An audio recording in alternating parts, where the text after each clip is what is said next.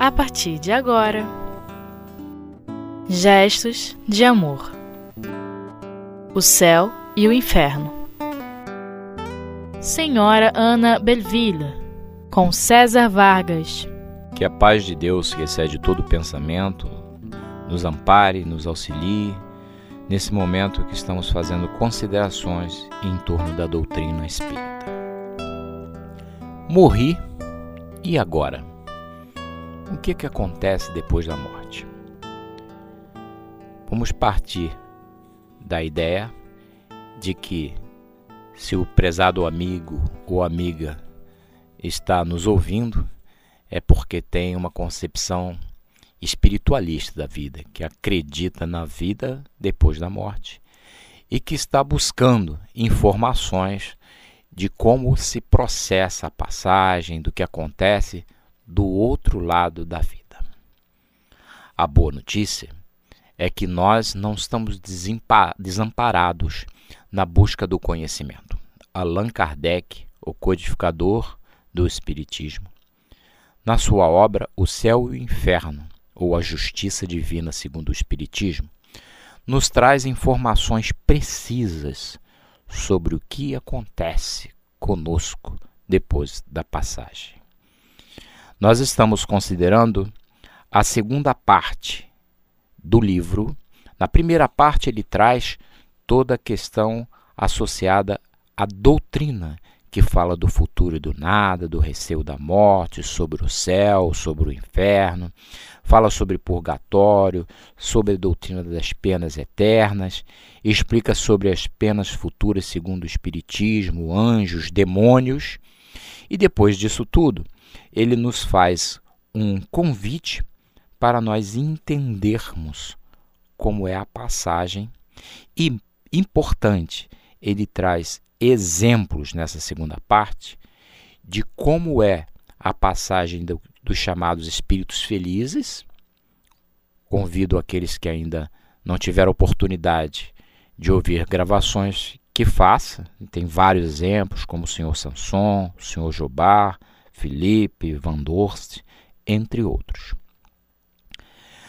No capítulo 3 da segunda parte, Kardec nos traz exemplos de espírito em uma condição mediana. E é o que nós vamos considerar. Nós vamos considerar o último exemplo do bloco desses espíritos em uma condição mediana, que é o da senhora Anne Belleville. Qual poderia ou deveria ser o nosso objetivo nesta consideração.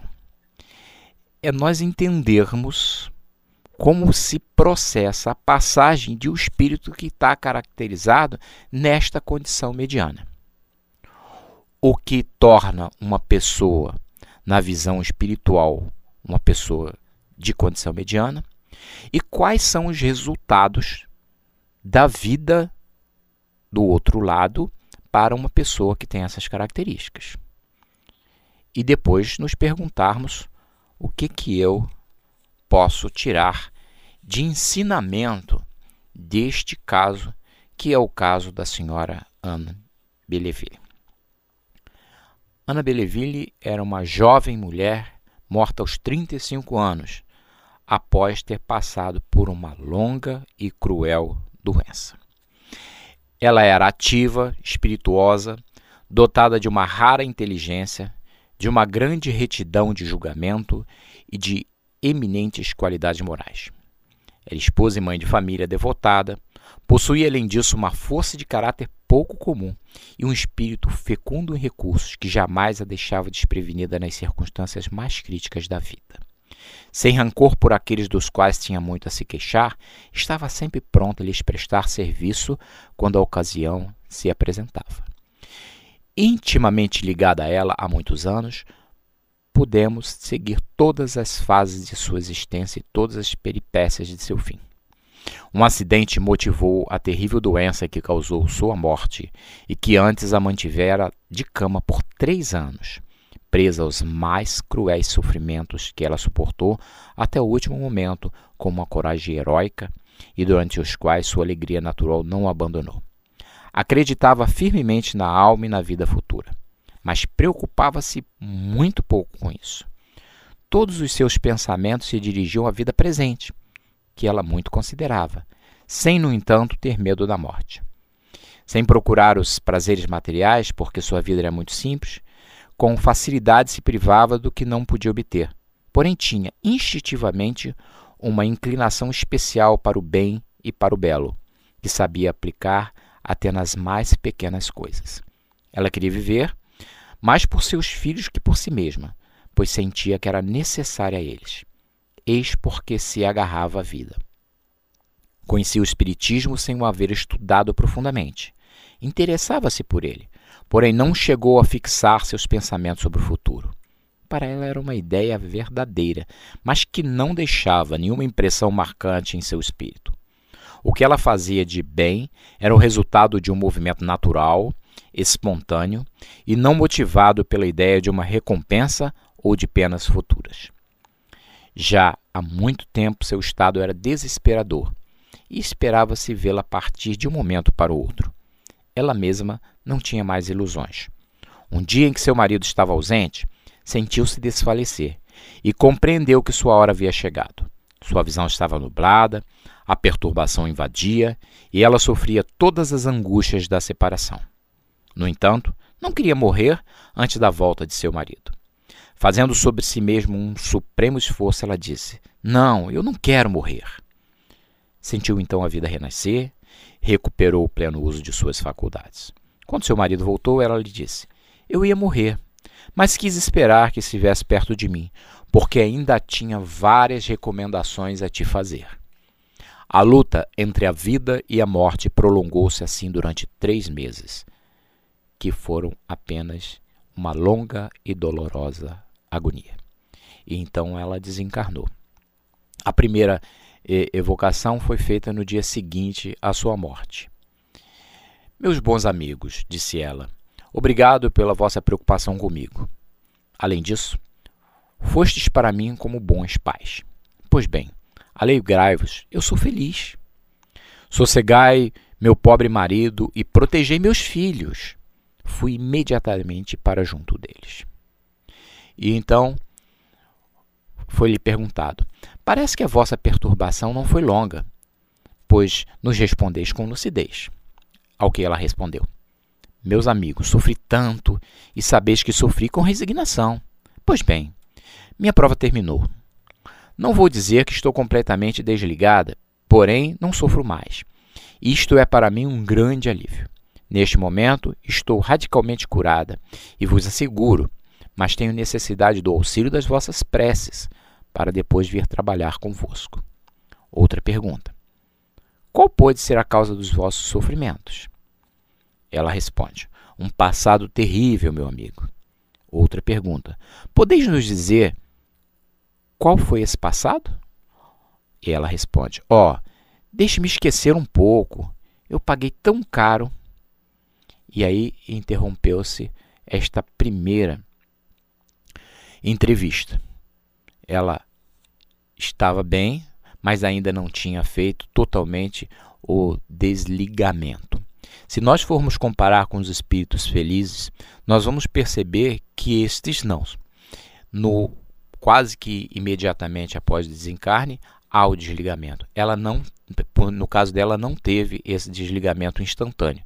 E aí nós podemos já nos perguntar por quê. Por que, que no caso dela não teve? E a gente já pode responder em função dessas primeiras informações que Kardec e os espíritos que estavam mediando esse trabalho nos trazem. Ela tinha um apego muito grande à família, aos filhos. E esta preocupação, este apego aos filhos, fez com que ela pedisse e fosse atendida, até porque era um espírito mediano, que não fazia o bem na sua plenitude, mas não fazia o mal, que era desapegada das coisas materiais, menos da família. Então ela pôde ficar mais um tempo na carne, mas um tempo que não foi proveitoso e foi um tempo de muito, muito sofrimento. Então nós já começamos a aprender a primeira coisa com relação a este exemplo da Ana Belleville. O apego às emoções, mesmo as, as corretas do filho, a falta da perspectiva maior de que a vida verdadeira é a vida espiritual, fez com que ela ficasse presa à matéria. E isso prolongou o seu sofrimento e fez com que a passagem não fosse tão rápida e tão suave como dos espíritos felizes. Vamos fazer uma breve pausa nesse instante e voltamos em seguida.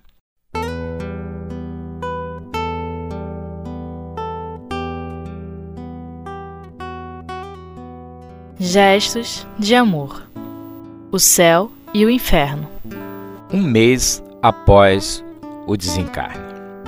Agora que deveis estar completamente desligada e que vos reconheceis melhor, ficaremos felizes por ter convosco uma conversa mais clara. Podeis nos dizer qual foi a causa da vossa longa agonia, visto que ficaste durante três meses entre a vida e a morte? Ao que ela responde: Obrigado, meus bons amigos, pela vossa lembrança e pelas preces bondosas. Quanto elas me foram salutares e quanto contribuíram para o meu desprendimento. Ainda tenho necessidade de ser amparada. Continuai a orar por mim. Vós compreendeis o que é a prece. Não dizeis fórmulas banais como tantos outros que não percebem o efeito de uma boa prece. Sofri muito, mas meus sofrimentos são amplamente avaliados e me é permitido estar muitas vezes junto dos meus queridos filhos, que deixei com tanto desgosto. Eu mesma prolonguei meus sofrimentos.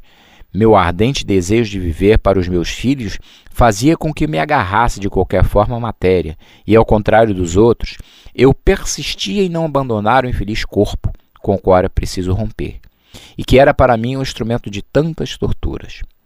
Eis aí a verdadeira causa da minha longa agonia. Minha doença, os sofrimentos que suportei, expiação do passado, uma dívida a mais que paguei. Aqui nós vemos o grande ensinamento deste exemplo de Ana Belleville. O apego, e veja bem, não era apego às posses materiais, ela era desprendida. Mas o apego à vida atual sem a perspectiva de que a vida continua e da vida espiritual fez com que ela ficasse naquele sofrimento e prolongasse. E nós vemos também, sem ela entrar em detalhe, até porque não era necessário, que aquele sofrimento que ela teve de três anos antes do desencarne era em função de comportamentos antigos em vidas pretéritas que ela estava quitando com a lei. E ela continua nos dizendo: Ai de mim, meus bons amigos, se eu vos tivesse ouvido, que imensa mudança haveria em minha vida presente. Que alívio eu teria experimentado em meus últimos instantes. E quanto esta separação teria sido mais fácil se, em lugar de me opor a ela, eu me tivesse deixado levar com confiança na vontade de Deus pela corrente que me arrastava. Porém, em vez de dirigir meu olhar para o futuro que me esperava, eu via somente o presente que ia deixar. E aí nós vamos encontrar no Livro dos Espíritos, na questão 922, a pergunta: a felicidade terrestre é relativa à posição de cada um. O que basta para a felicidade de um constitui a infelicidade do outro. Há, entretanto, uma medida de felicidade para todos os homens? Os espíritos nos respondem: com relação à vida material, é a do necessário. Era o caso dela.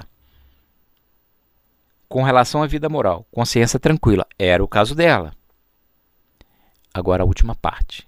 E a fé no futuro, que não era o caso dela. Ela não tinha a perfeita perspectiva da vida futura e de qual é a vida real, que é a vida do espírito. E isso a fez ficar apegada. E repito, não era apegada a bens materiais, era a própria família. Ou seja, faltava fé em Deus, uma fé pura, uma fé mais consistente. E ela diz: Quando retornar à terra, serei espírita, e vos asseguro. Que ciência prodigiosa! Assisto às vossas reuniões frequentemente, as instruções são dadas a vós.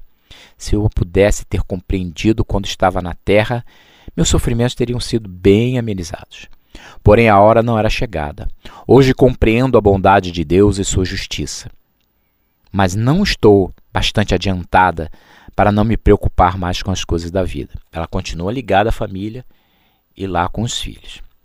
Meus filhos, antes de tudo, ainda me prendem a ela, não mais para animá-los, mas para velar por eles e esforçar-me para que sigam a estrada que o Espiritismo indica nesse momento. Sim, meus bons amigos, ainda tenho grandes preocupações, uma principalmente porque o futuro dos meus filhos depende dela.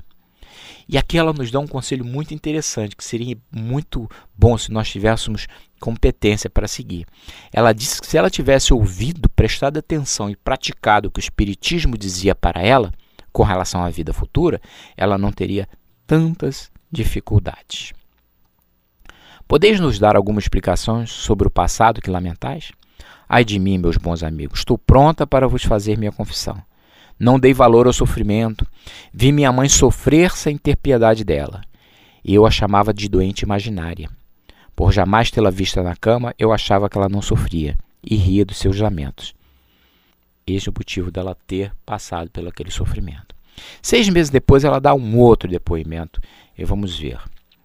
A pergunta: Agora que tempo bastante longo se passou desde que deixaste o vosso invólucro terrestre, podeis nos descrever a vossa situação e as vossas ocupações no mundo dos espíritos? Ao que ela responde: Durante minha vida na Terra, fui o que geralmente se denomina uma boa pessoa. Porém, antes de tudo, eu amava o meu bem-estar, compassiva por natureza, não teria sido capaz de um sacrifício penoso para aliviar um infortúnio. Hoje tudo está mudado. Eu sou sempre eu, mas o eu de antigamente sofreu modificações. Evoluí. Vejo que não existem classes nem outras condições além do mérito pessoal do mundo dos invisíveis, onde um pobre caridoso e bom está acima do rico orgulhoso, que o, humilha, que o humilhava ao dar-lhe sua esmola. Cuide especialmente da classe dos que estão atormentados pelas aflições familiares, a perda de parentes ou da fortuna. Tenho por missão consolá-los, encorajá-los, e sou feliz por isso. Nós percebemos que ela já está praticando no plano espiritual a grande dificuldade que ela tinha enquanto estava encarnada. Vamos observar na questão 642 do Livro dos Espíritos é, qual era o grande problema que ela tinha. Pergunta Kardec: Basta não fazer o mal para ser agradável a Deus e assegurar sua posição futura? A que os espíritos respondem: Não. É preciso fazer o bem no limite de suas forças, pois cada um responderá por todo o mal que tiver sido feito em consequência do bem que não tiver sido praticado. Esta é a grande questão. Por que, que Ana Belleville era um espírito mediano e não um espírito feliz, um espírito mais adiantado e não se enquadrou na primeira classe de exemplos, que são os exemplos dos espíritos felizes? Porque ela era pegada. E principalmente porque ela deixou de fazer o bem que podia ter, ter feito. Porque ela não tinha uma perspectiva mais profunda da vida espiritual.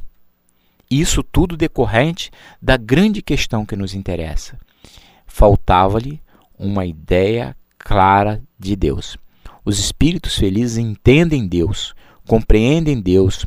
Sugiro que, por favor, leiam ou ouçam a gravação sobre a escala espírita. Vai ficar mais fácil entendermos. Ela não tinha a noção clara de Deus, a ideia de Deus. E isso fazia com que ela fosse materialista e apegada. E isso fazia com que ela deixasse de praticar o bem que podia. E quando nós deixamos de fazer o bem que nós podemos fazer, nós não estamos cumprindo com o nosso objetivo, com o nosso dever conforme está muito claro nesta questão 642 de O Livro dos Espíritos. Então, no plano espiritual, ela já começou a perceber que ela devia praticar a caridade. Como nós sabemos, fora da caridade não há salvação. Não adianta nós nos voltarmos para a nossa família, sermos egoístas e olharmos para o nosso próprio umbigo. Nós precisamos ampliar o nosso conceito de família, ver toda a humanidade como família e nos preocuparmos com o amor em expansão, com o amor que envolve todas as pessoas e não apenas aqueles que estão mais próximos, que são os nossos filhos, que não são os nossos irmãos, os nossos pais, os nossos parentes consanguíneos. Que Deus nos ajude e que nós possamos tirar muito bom proveito deste maravilhoso exemplo que a doutrina espírita, através do Senhor Allan Kardec, nos trouxe. Que Deus nos abençoe a todos.